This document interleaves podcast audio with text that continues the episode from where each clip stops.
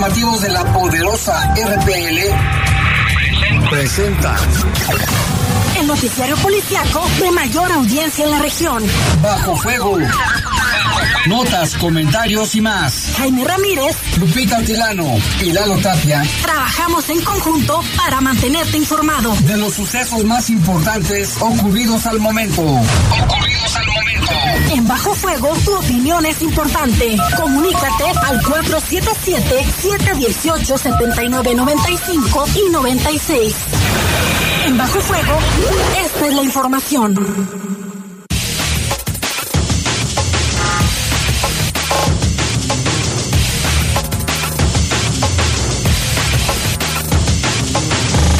Son las 7 en punto. Les saludamos con gusto. Este ya miércoles 23 de agosto de los, del 2023. Les saluda eh, en esta ocasión Eduardo Tape. Ahorita ya viene Jaime, Jaime Ramírez para acá para estar esta próxima hora con toda la información de los casos más relevantes en la ciudad. En cabina máster está Brian Martínez, aquí en los controles en cabina está Jorge Rodríguez Sabanero y vamos con un avance de la información. Lesionan con armas de fuego a un hombre, esto en la colonia 10 de mayo. Y bueno, los ataques continúan. También en otro hecho reportan grave a otra persona, de igual forma atacada a balazos, esto en la colonia San José del Consuelo. Y gracias a la digitalización, la Fiscalía de Guanajuato puede enviar la carta de antecedentes no penales a tu correo. Ahorita le vamos a dar los detalles.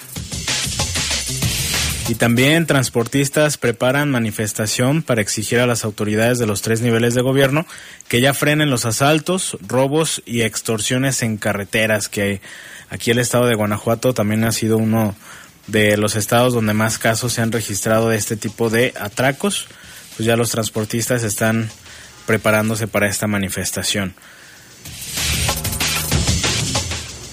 Son las 7 con un minuto, siete con un minuto, vamos a una pausa y regresamos con toda la información aquí a Bajo Fuego. Comunícate con nosotros al 477-718-7995 y 96. WhatsApp 477-147-1100. Regresamos a Bajo Fuego.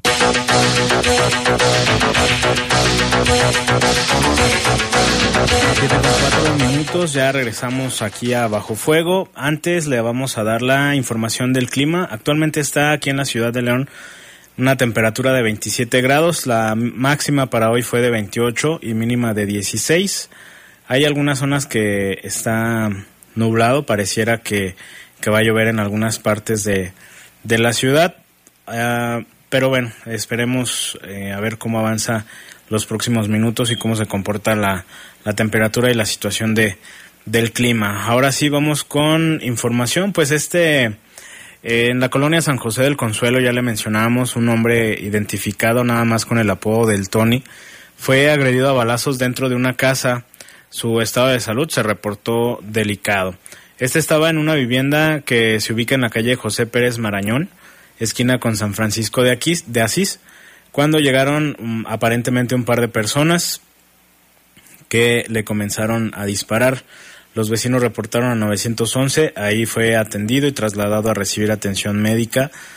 No hay mayores datos sobre los responsables a pesar de los operativos que se estuvieron realizando por parte de autoridades en la colonia y lugares aledaños. No hay ninguna persona que haya sido detenida y tampoco se conoce el motivo de la agresión. El lesionado pues fue hospitalizado está en condiciones graves. Y también hubo otro caso en la colonia 10 de mayo, esta mañana, aproximadamente a las 10 de la mañana, en la calle Estambre y la calle Madre Maura. Se reportaba eh, también otra agresión a balazos contra un hombre eh, que hasta el momento se desconoce la identidad. Esta persona pues fue supuestamente agredido por un par de personas en una motocicleta. Su estado de salud también fue reportado grave, fue trasladado y, bueno, atendido inicialmente por paramédicos, trasladado a un hospital donde pues desafortunadamente se reporta grave de salud.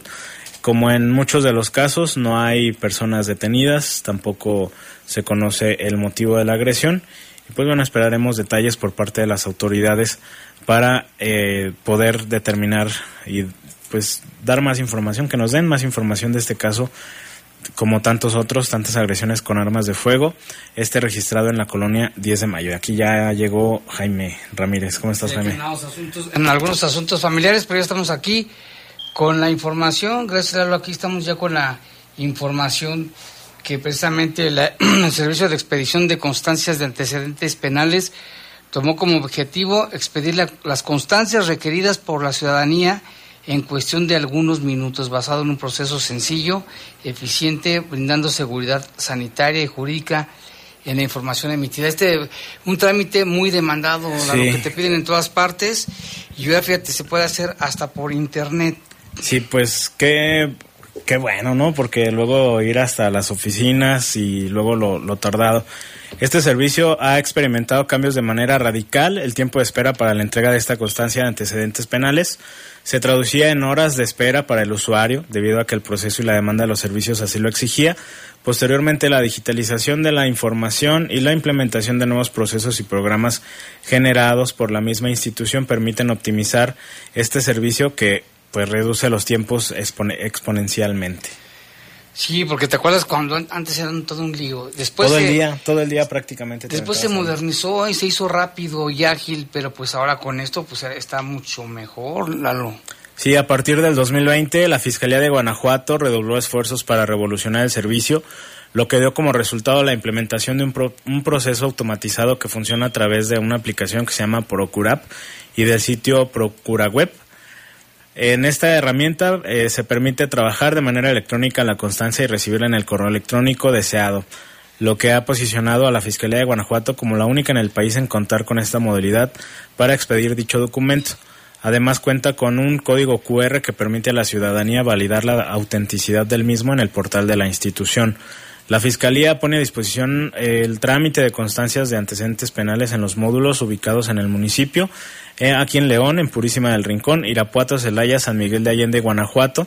El horario es de 9 de la mañana a 4 de la tarde y con la finalidad de acercar estos servicios a la ciudadanía, se crearon también unidades móviles que están en Pénjamo, Salamanca, Acámbaro, Uriangato, San Felipe, San Diego de la Unión, San Luis de la Paz y Dolores Hidalgo.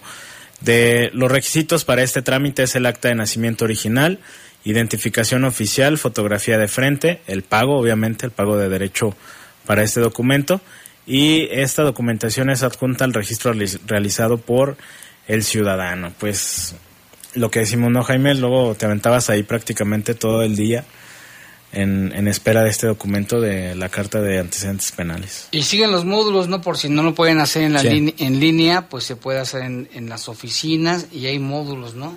Sí, los módulos eh, que ya mencionamos en León, en Purísima, estos son fijos. León Purísima eh, Irapuato, Celaya, San Miguel de Allende y Guanajuato.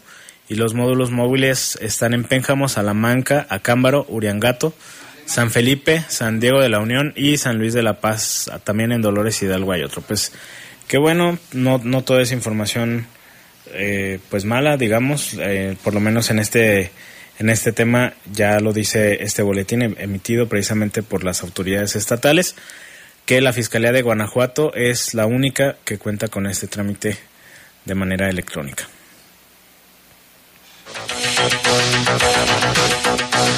Y en otra información, transportistas y afiliados de la Alianza Mexicana de Organización de Transportistas, SAMOTAC, anunciaron que realizarán una manifestación y un paro nacional en los, en los 32 estados de la República Mexicana.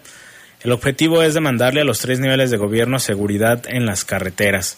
La movilización nacional pacífica iniciará el martes 29 de agosto a las 8 de la mañana y terminará el miércoles 30 de agosto. Esto lo informó Valentín Romero Trujillo, delegado de la zona centro de Veracruz y consejero nacional de los transportistas de la MOTAC. Considera que existe un total, una total indiferencia por parte de los gobiernos de los tres niveles ante la gran problemática que vive el transporte nacional en sus modalidades de carga, turismo y pasaje. Ya basta de inseguridad en las carreteras, es lo que dicen.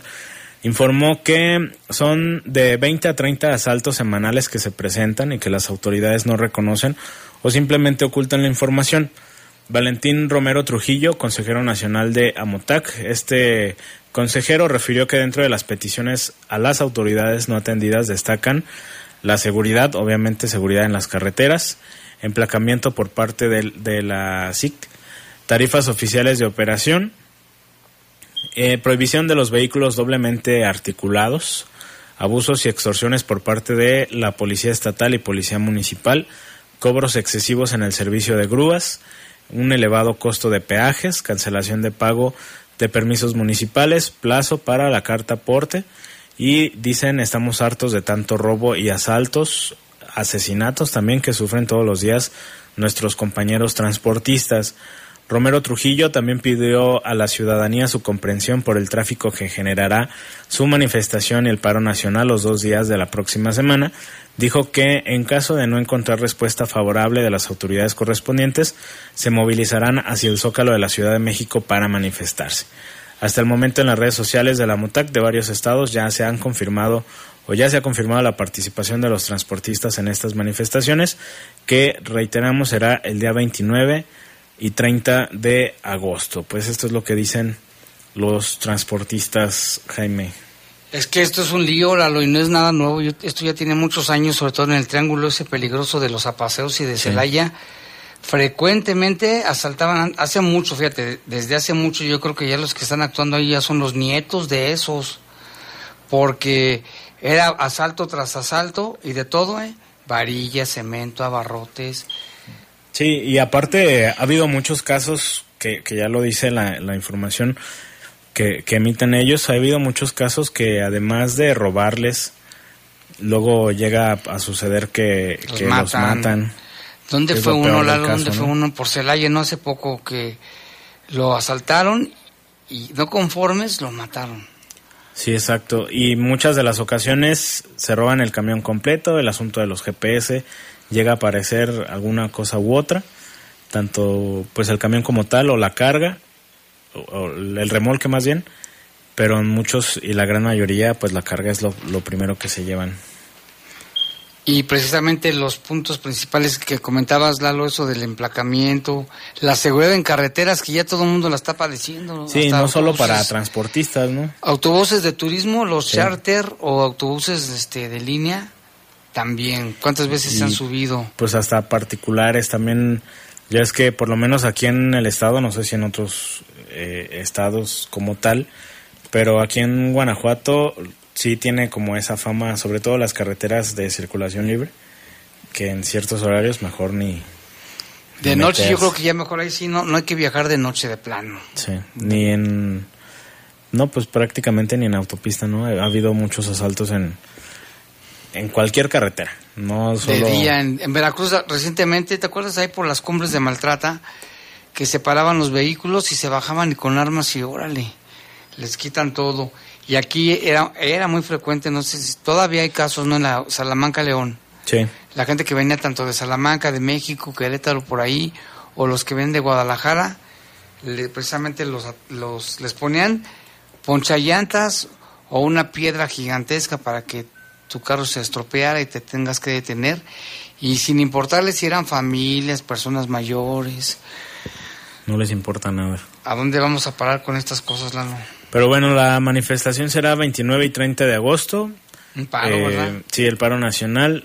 Seguramente si van a participar aquí en, en el municipio, le estaremos ya informando en su momento.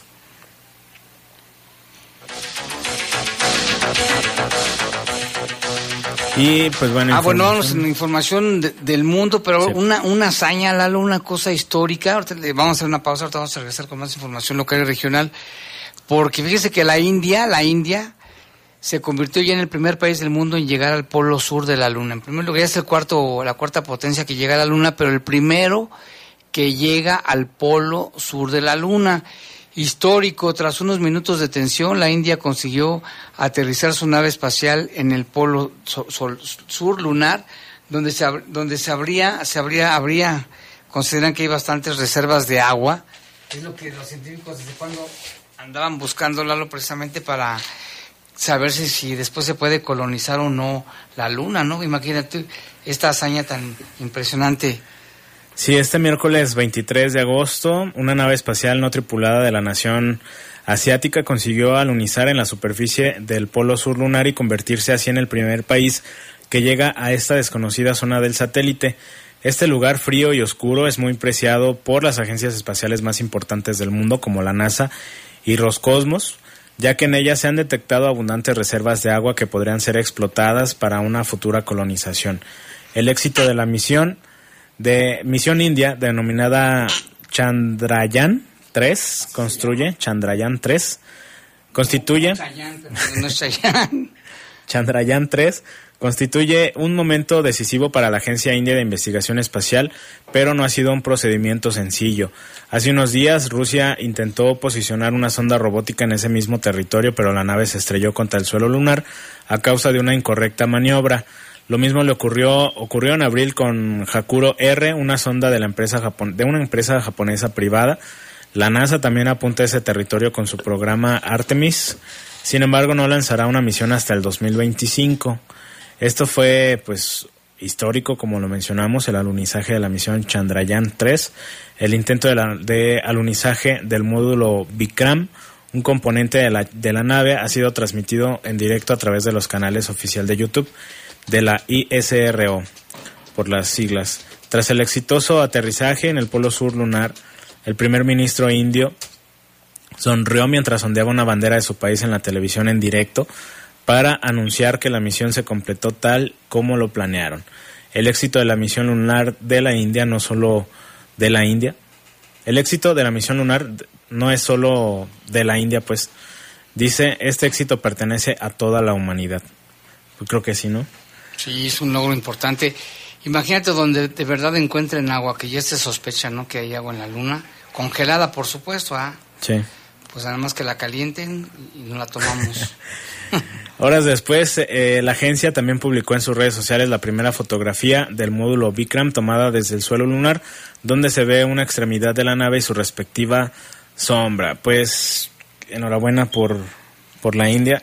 Fíjate que eh, hasta en las películas se les da esa fama, ¿no? De que son muy buenos en cuestiones informáticas.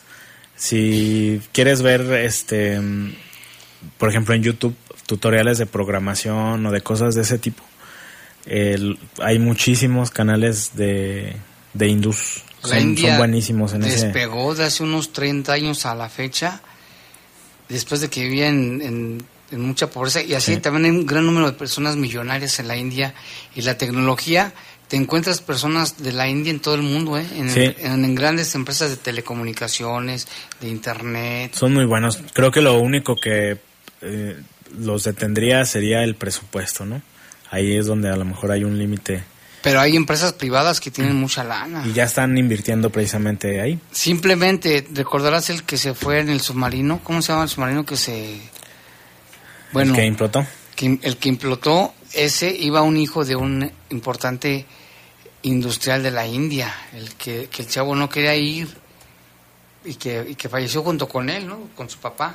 Sí. Y es uno de los grandes empresarios y grandes este ¿cómo se dice?, investigadores de la India.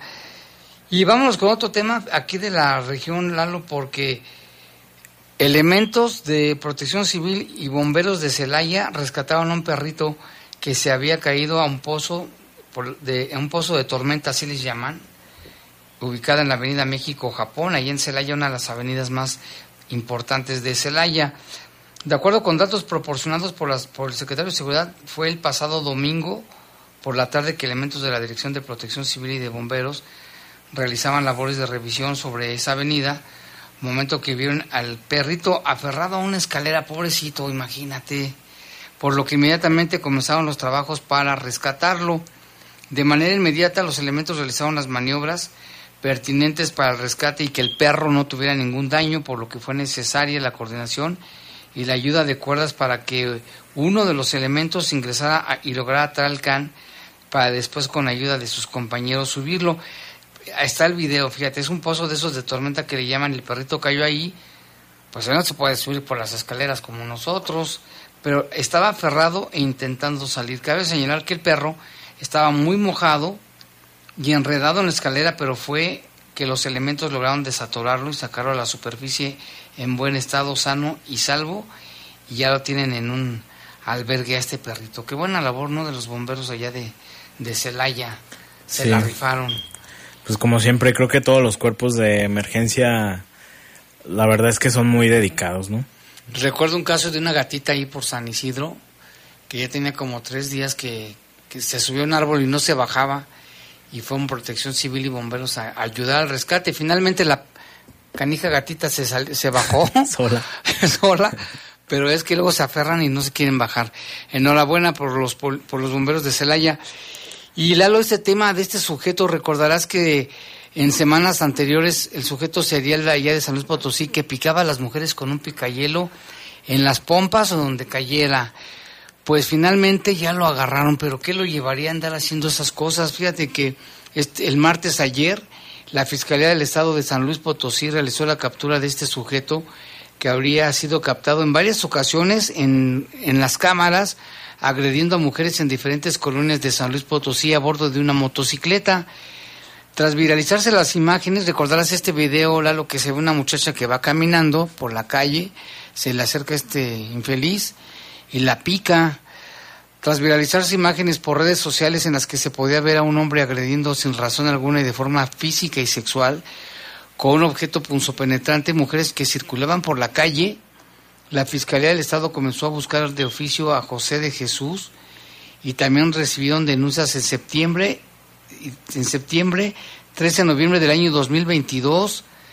Además, en agosto del 2023, el, el señalado también fue denunciado en dos ocasiones por el mismo modus operandi cometido en colonias como Villa de Pozos, Morales, La Mercedes, entre otras colonias de, de allá de San Luis. Pero la pregunta, ¿por qué lo soltaban? La pregunta de siempre, ¿no? La pregunta de siempre, ¿por qué lo soltaban? Y ese era su modus operandi. Andaba en la moto, veía a las chavas que pasaban, las perseguía y sin más las picaba. Afortunadamente, al parecer no se tiene conocimiento o información de que hayan fallecido, ¿eh? pero pues mucho cuidado con este sujeto. Y bueno, hablando de esto precisamente, de que el por qué los, los sueltan, fíjate que da la Secretaría de Seguridad Pública de aquí del municipio, da una información que en ocho días la Policía de León detuvo a, dos, eh, a un hombre perdón, en dos ocasiones por portación de arma de fuego. Eh, esta persona fue detenida, como lo mencionamos, en ocho días. Además es investigado por su presunta participación en múltiples homicidios dolosos. El detenido es José Eduardo, tiene 31 años, es vecino de la colonia Barrio de Guadalupe. En total suma siete detenciones por faltas administrativas y portación o por varios delitos, perdón. La primera detención fue el domingo 13 de agosto sobre el Boulevard Torreslanda en la colonia El Tlacuache durante un recorrido de supervisión y vigilancia realizado por los oficiales de policía, lograron detener a un vehículo Chevrolet Spark de color negro con placas de la Ciudad de México. Al revisar al conductor y el vehículo se localizó un arma de fuego, un cargador y 38, 31 perdón, cartuchos útiles, 10 envoltorios de droga cristal, tres teléfonos celulares, dinero en efectivo y ahí fue detenido y puesto a disposición de las autoridades correspondientes, en este caso la Fiscalía. El lunes 21 de agosto, gracias a la tecnología en los accesos al municipio, se, detectó la entrada de un vehículo cuyas placas coincidían con las de un vehículo utilizado en algunos ataques armados. Estos ataques fueron el 18 de agosto en la colonia Palomares, donde perdió la vida un hombre conocido como el APA. En un operativo que implementaron las autoridades municipales, la policía, en coordinación con el C4 se dio seguimiento al vehículo y fue detenido en el Boulevard Hidalgo, esquina con Amazonas en la colonia El Cuarenteno, que este lo hablábamos ayer, ahí se detuvo al vehículo. Los oficiales pidieron al conductor que bajara del automóvil, apegados a los protocolos para eliminar fuentes de riesgo, se realizó una revisión, se le localizó un arma de fuego tipo escuadra con un cargador, 13 cartuchos y un compartimiento ubicado atrás del estéreo del auto. En la labor de investigación y empleando la tecnología se identificó que la matrícula del vehículo ha sido usada en por lo menos ocho diferentes vehículos, fíjate, ahí está el asunto de las placas, por lo menos ocho diferentes vehículos para cometer ataques armados. Entonces, eh, pues bueno, ocho vehículos con las mismas placas, incluyendo también una el pasado 4 de agosto en la colonia popular Anaya. Luego de ser detenido, José Eduardo fue puesto a disposición de la Fiscalía del Estado, quienes se encargarán de realizar la, investigación. Eh, también había sido detenido el pasado 3 de agosto del año pasado, del 2022, por portación ilegal de arma de fuego en la colonia Jardines de Jerez. También el 7 de septiembre del 2022 por traer consigo droga conocida como cristal. Y pues es la información que se tiene en ese caso. ¿Recuerdas ayer, Jaime, que hablábamos de la detención de esta persona eh, con un arma de fuego allá en la zona de los castillos, pues la Secretaría este, de Seguridad Pública confirma que ya había sido detenido en varias ocasiones. Lo que llama mucho la atención es el asunto de las placas, que afortunadamente se logró ubicar al vehículo por las placas, que había sido, más bien el número de placas fue lo que identificaron y ahora resulta que ha sido utilizado en por lo menos ocho vehículos para diversos delitos. Pues te acuerdas que hace como un mes dieron a conocer varios vehículos con la misma, con el número mismo número de placa de matrícula y todo el mismo, pero carros de diferentes modelos y casi todos con reportes de robo, ¿eh? Sí, y pues ahí está la importancia también de eh, pues hacer las denuncias en caso de que no se llegue a recuperar la, las placas, sobre todo ahorita con las lluvias, con el tema de las lluvias, si no llegas a recuperarla, eh, pues hacer las denuncias, ¿no? Y si te las roban, con mayor razón. A mí ya me pasó una vez, ya me robaron las dos placas. Sí, ¿verdad? Te, me acuerdo cuando te, robaron. No, yo les puse con la loca y las amarré con una cadenita y les puse un candado, un candado y alarma y, y este unos alambres con púas por si las quieren, si me las quieren quitar, se va a dar una picadota con las púas. Pero sí es importante el asunto de eh, pues reportarlo ante la fiscalía. Digo, al final del día vas a tener más que pagar, vale, pero más vale, sí, también digo, en el caso de las inundaciones que muchas placas se cayeron y algunas personas pudieron recuperarlas para evitarse el trámite, pero sí es mejor hacerlo. Y hemos visto también Lalo, muchos videos en diferentes colonias donde andan en la madrugada quitando placas. Sí. Se dan vuelo como que escogen decir, voy ahora en San Miguel y, se llevan como seis juegos de placas. Y es que es lo que decíamos, ¿no? Que, o sea, ya que te roben las dos, ya es Sospecha. sospechoso. Sospechosismo. Son las 7 con 28, vamos a hacer una pausa, volvemos en un momento.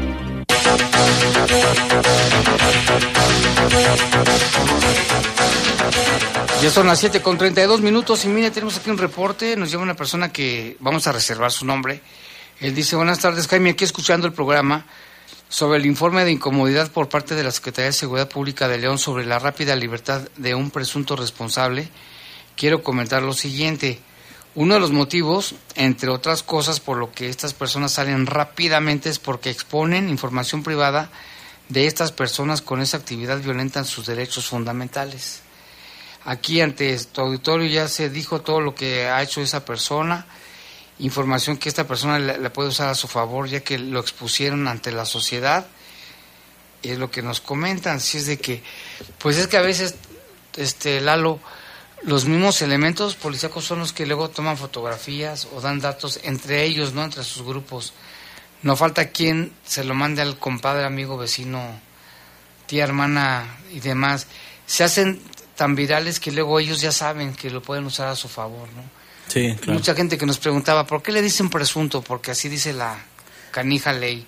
¿Por qué le tapan los ojos? ¿Por qué no lo exhiben? Porque ya no se puede, porque se, violan se violan derechos los derechos humanos. de esos pobres delincuentes. Entonces, Pobrecitas no nos gusta, pero tenemos que acatar eso. Sí, a final de cuentas, eh, pues los derechos humanos son a final del día solo porque eres humano, no hay de otra. No hay de otra. Entonces, Ellos no tienen miramientos. Y aparte, eh, pues bajo la ley, si no es, si no está juzgado como tal, si no hay una sentencia, pues a final de cuentas es un presunto. Por muy claro que esté en los videos, que haya quien lo reconozca, lo que sea, bajo la ley así es. Presunto, Y nosotros, por lo menos eh, como medios de comunicación, tenemos esa obligación de así Mira, lo vamos a decir, aunque ya sabemos que así son, pero por, por la ley y por sus derechos humanos Exacto. se tiene que actuar de esa manera. Y bueno, también Lalo ayer nos daban a conocer de que en el seguro de San Miguel había mucha policía, movimiento, que habían desalojado el área de urgencias que porque habían llevado a unas personas heridas. Resulta que se trata de dos agentes de tránsito municipal de San Pancho que habían resultado gravemente heridos en un ataque armado en ese municipio. De acuerdo con los primeros, las primeras versiones, este ataque hacia los servidores públicos se registró antes de las 10 de la noche en la colonia Los Fresnos, a un costado de la Cruz Roja, allí en San Pancho. En ese lugar resultaron lesionados dos elementos, identificados uno de ellos como Fernando de 24 años y otro que se llama Isidro de 32, los, que, los cuales fueron llevados a un hospital de León, donde hasta hoy habían sido reportados todavía graves pero estables, afortunadamente estables, ahí poseas con la atención de que se puedan recuperar. Entonces, por eso pues se montó un operativo de vigilancia y de seguridad. Pensaban de que nos fueran a hacer algo ahí adentro. Sobre cómo sucedió esto, bueno, pues se dio a conocer que los elementos de tránsito estaban haciendo su patrullaje como lo hacen todos los días, pero al llegar a esa calle fueron atacados por sujetos armados que iban en una moto y de pronto, pues en cuanto hicieron los balazos, se, se escaparon. Ya por la noche, los encargados de seguridad dieron a conocer de que por toda la ciudad de San Pancho había un operativo muy importante y muy fuerte con ese operativo de búsqueda para localizarlos. Ya fue cuando llegaron elementos de la fiscalía que procesaron la escena donde se llevó a cabo esta rigurosa investigación para esclarecer lo ocurrido y a lo que volvemos también a los ataques a elementos policíacos o tránsitos de diferentes corporaciones, pero aquí se han dado muchos de policías de León. En Celaya creo que llega el primer lugar, ¿no? Si no mal recuerdo, claro. Sí, Celaya es uno de los municipios donde más asesinatos de, como dices, pueden ser municipales, estatales o federales. Si no mal recuerdo, creo que en Guanajuato ocurrió el primer asesinato de un elemento de la Guardia Nacional, ¿no? Creo que sí lo... Sí, también, ¿te acuerdas?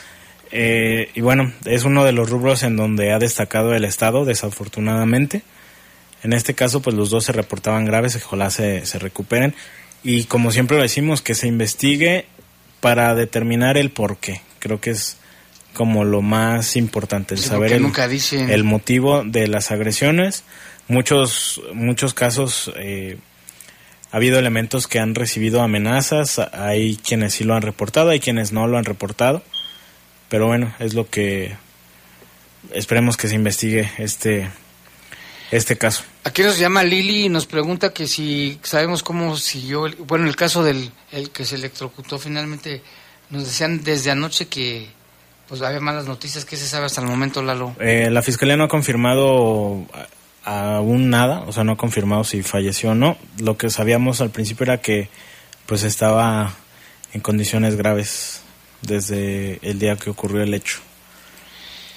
Vamos a, a, volver a preguntar a ver si nos dan información porque no nos han dicho nada al respecto. Y otro caso que causó mucha consternación, Lalo, desde ayer fue lo que pasó en Purísima, donde un ataque, en un ataque armado, una niña de 10 años había resultado herida, donde también un hombre, eh, finalmente murió la niña y una persona de 30 años de edad, pero otra pequeñita de 3 años resultó con heridas de bala.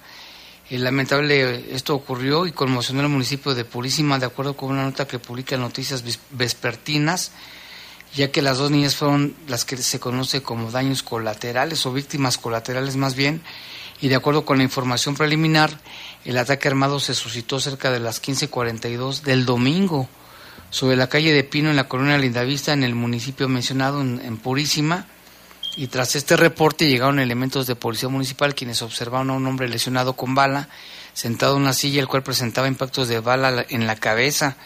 Después llegaron paramédicos, revisaron al hombre y certificaron que ya había fallecido. También esta persona se identificó como José Guadalupe de 35 años y en, caso, en el caso de las niñas, eh, las autoridades confirmaron el deceso de ese hombre y el reporte de, la radiofrecuencia hablaba de que había una niñita de 10 años, la cual había llegado por su propio medio al hospital con heridas de bala. Tras investigar lo que sucedió, eh, los, donde dos sujetos armados dispararon contra el hombre y las balas lograron el blanco contra la niña, su familia cuando la encontraron herida la llevaron en una motocicleta particular a un hospital, pero lamentablemente falleció. También en ese caso otra niñita de tres años resultó este, estaba a 80 metros de distancia. En, en, este ataque inicial también recibió un disparo a la altura del fémur y ya se estaba recuperando. Esto causó pues consternación y condena de la sociedad en contra de, de que hayan herido a las niñas. Pues el asunto de las víctimas colaterales, ¿no? Menores Sí, de edad, nada miden, que ver en no se miden, o sea, por lo menos que la tienen bien.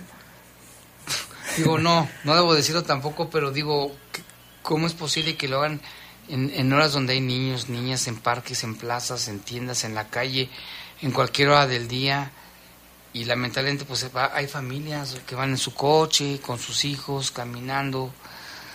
Este, qué grave, ¿no? Sí, ¿te acuerdas que hace hasta hace unos años las agresiones siempre o mayormente eran eh, muy, pues sí, muy precisas, si lo podemos llamar así, Certeras y muy precisas. certeras y últimamente eh, o de- con el pasar del tiempo empezaron a hacer agresiones en dentro de domicilios, en cualquier calle. Luego eh, muchos de los casos eran en colonias eh, pues más digamos populares, no no tan transitadas y pues Y ya hemos visto de noche y últimamente pues bueno en, en plazas, en estacionamientos, en centros comerciales, en supermercados. Sí, pues ya cuando, ando, cuando cualquiera. uno anda ahí, dices, no me vaya a tocar.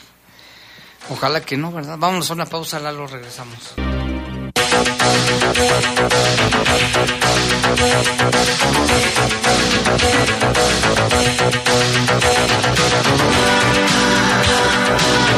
Son las 7:44 minutos y nos da mucho gusto en hacer un enlace telefónico con el licenciado Gregorio Miguel Acevedo. Él es del Instituto Federal de Asesoría Jurídica y le saludamos, licenciado. ¿Cómo está? Buenas noches. Hola, buenas noches, Jaime. A ver, ahora sí, ¿nos escucha? Sí, claro que sí. Ahora A sí, es sensible las conexiones, ya ve, parecen carritos de Guadalajara. Sí, Pero- claro.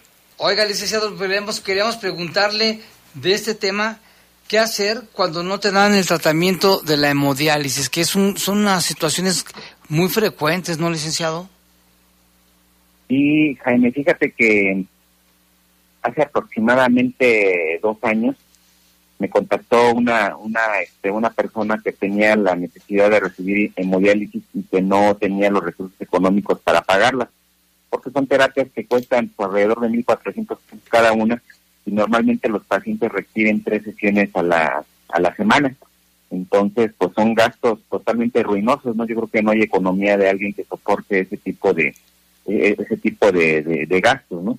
Entonces, en aquel tiempo, este, pues, nos dimos, nos, nos pusimos a, trabajar para para poder establecer una estrategia jurídica para obtener esas este, hemodiálisis, que valga decir, eh, para aquellas personas que no tienen seguridad social, pues, este, prácticamente pues, fallecían, ¿no? Porque no tenían la posibilidad de, de, subsanar estos, estos gastos, ¿no?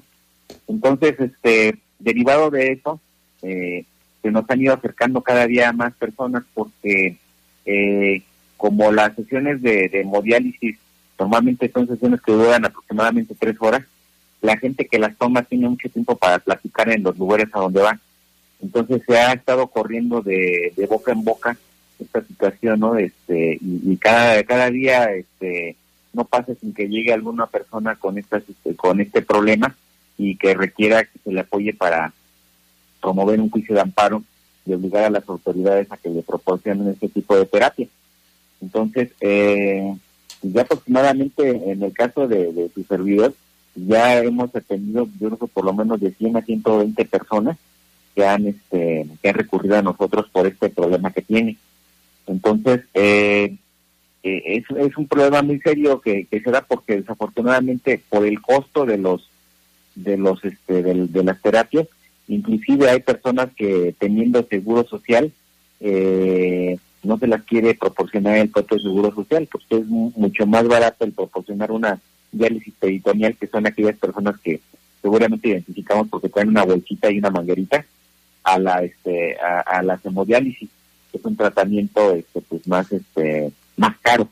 Por eso muchas veces las instituciones eh, eh, oficiales se niegan a proporcionárselo a los a, a- las personas enfermas no Y en este caso, ¿tiene que ser, tiene que ser gente que no tenga seguridad social o cómo?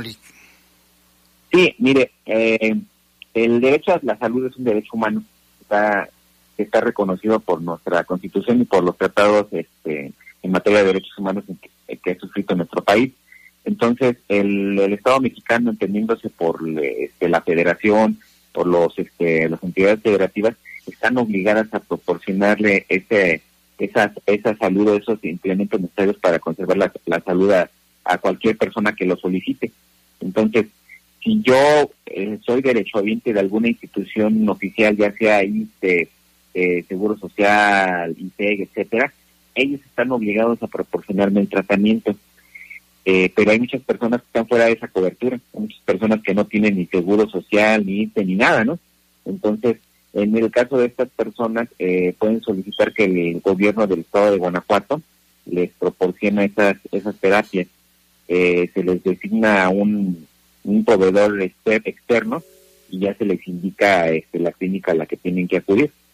Entonces, ese procedimiento que hemos seguido, ¿no? Pero le comentaba yo, yo tengo como 120 pacientes de este tipo, pero me imagino que hay haber cientos en el estado. Este, que se les van a estar viendo seguramente negras, porque todos los días llegan casos, casos este, tremendos, ¿no? De gente que muchas veces no trae ni para el autobús y mucho menos tiene para eh, para pagar la terapia. Hay ocasiones en que han llegado casi casi al punto del desmayo allá a la oficina. Entonces, eh, pues un llamado también para, para las autoridades, ¿no? De que pues vayan pensando en establecer a lo mejor alguna clínica especializada en hemodiálisis, ¿no? Porque es un problema de salud general que, tenemos aquí en el estado de Guanajuato y desafortunadamente no hay ningún hospital especializado en, la, en proporcionar hemodiálisis en todo el estado. Eso estaría muy bien, ¿eh? como tiene razón de que se haga un hospital este especializado, porque también están los que hacen el servicio de manera privada, pero pues sale muy caro y mucha gente pues no tiene. O, se endrogan o venden su casa, venden sus bienes. Sí, así es. Eh, mucha gente llega ya con nosotros y, nos dice eso, ¿no? De que ya no tiene nada. Vendieron la casa, vendieron el, vendieron el coche, vendieron lo que tenían y pues realmente este, ya cuando acuden con nosotros es porque pues no, no les queda otra opción, ¿no? Están en, prácticamente en las últimas. Pero pues esto está bien. Entonces, si alguien que nos está escuchando del público, porque sabemos que este, este problema de, de, por ejemplo, la insuficiencia renal, es muy alta en, el país, pero más en Guanajuato no sabemos a qué se deba y afecta a niños y grandes, ¿no? Sí, así es. Este, no, no, no sé si sea por el trato de, de, de personas usuarios que tenemos nosotros, pero yo de la noción que tengo, aparentemente le pega más a las personas que tienen una una, una economía más este más paupérrima, ¿no? Parece que la enfermedad se ensaña con las personas que, que, menos tienen que no tienen recursos. Y, también les voy a preguntar, en caso de niños también, que no, que, no tengan seguro social ni ISTE y que los está atendiendo el gobierno del Estado. Sí, es que ahí, hay un detalle, ¿no? En el caso de los de los niños está el especial el hospital pediátrico del Estado de Guanajuato y el hospital pediátrico le proporciona a los niños que requieren la hemodiálisis durante el tiempo que estén internados pero ya una vez que, que, que, que, que, los, que los eh, dan de alta, eh, le dicen a los padres, ¿no? A partir de aquí tú te tienes que ser responsable de pagar la hemodiálisis. Ya nos han tocado casos así.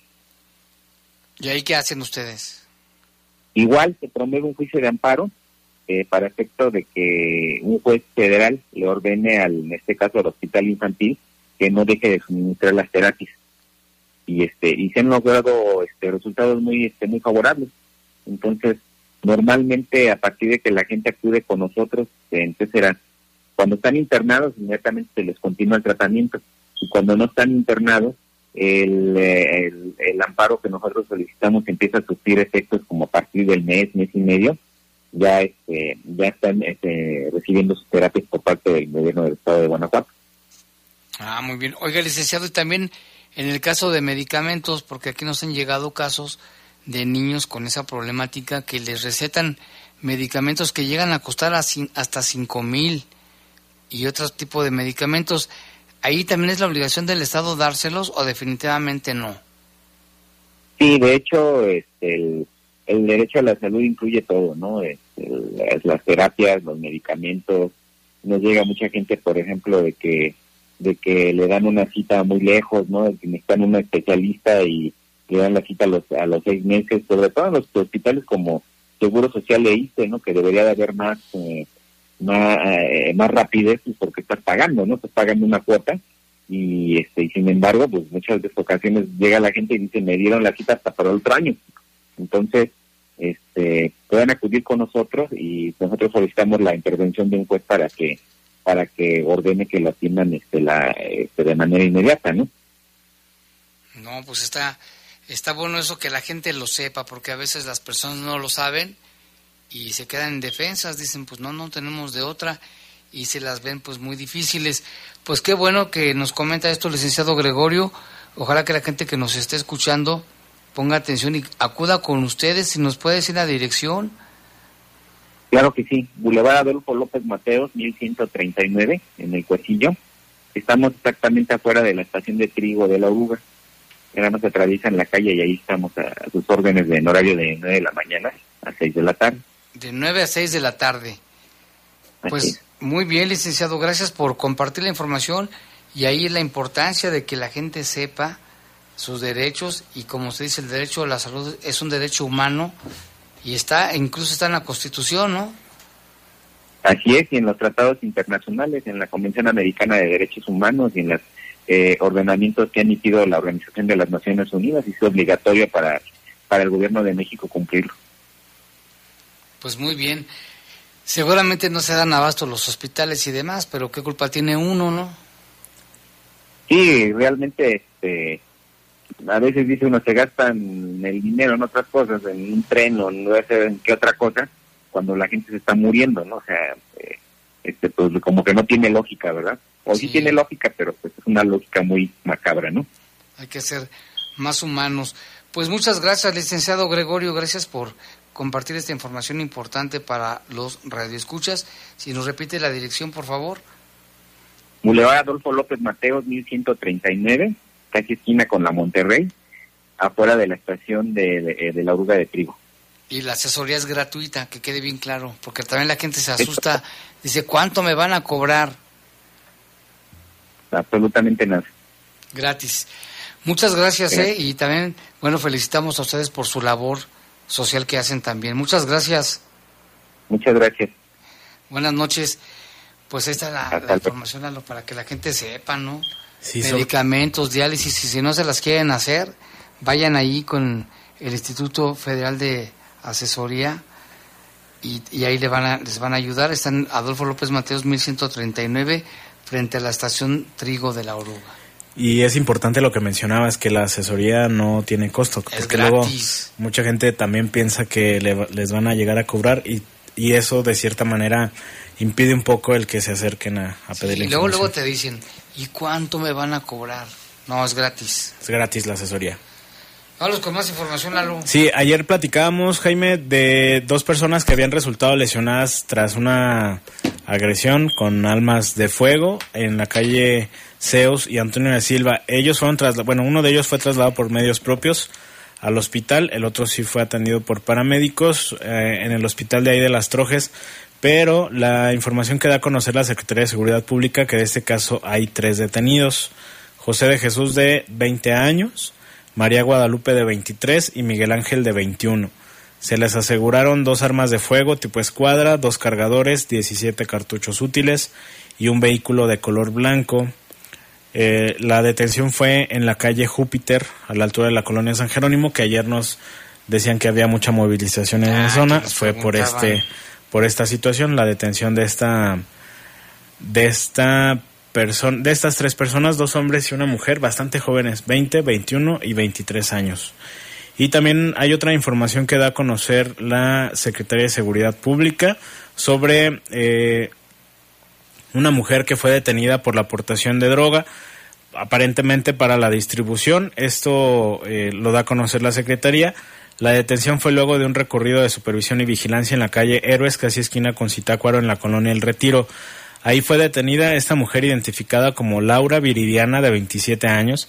Se le aseguraron 100 envoltorios de cristal Y también el 21 de febrero de este año, esta información que da a conocer la Secretaría, Laura fue víctima de un ataque armado en el que resultó con lesiones de gravedad. Fíjate, en febrero la agredieron a balazos y ya hoy, bueno, ayer fue detenida por la policía. Seguramente el ataque se debió a eso mismo, ¿no? Al asunto del narcomenudeo. En este, este ataque sería, pues sí, precisamente por la distribución de droga. La detenida y lo asegurado fue puesto a disposición de las autoridades correspondientes a fin de que se haga la investigación y sea determinada su situación jurídica. Fíjate, eh, el asunto de eh, los ataques con armas de fuego, que por lo menos en este caso, en febrero, que fue agredida a balazos y continúa con esa misma actividad, ¿no? A ver, detenida. Eh, pues esperemos que que se haga la investigación y que sí pueda permanecer en, en prisión.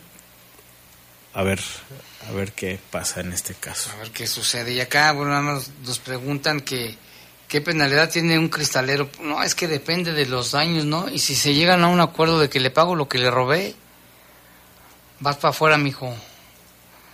Pero ahorita vamos a checar. Depende del monto de lo que se haya Sí, depende del monto. Sí, depende del monto. Fíjate, eh, recuerdo mucho la cuando cambió el sistema de justicia, que nos invitaron, digo, era el primer juicio ¿Oral? Ajá, aquí en la ciudad y fue por robo. Y entre los artículos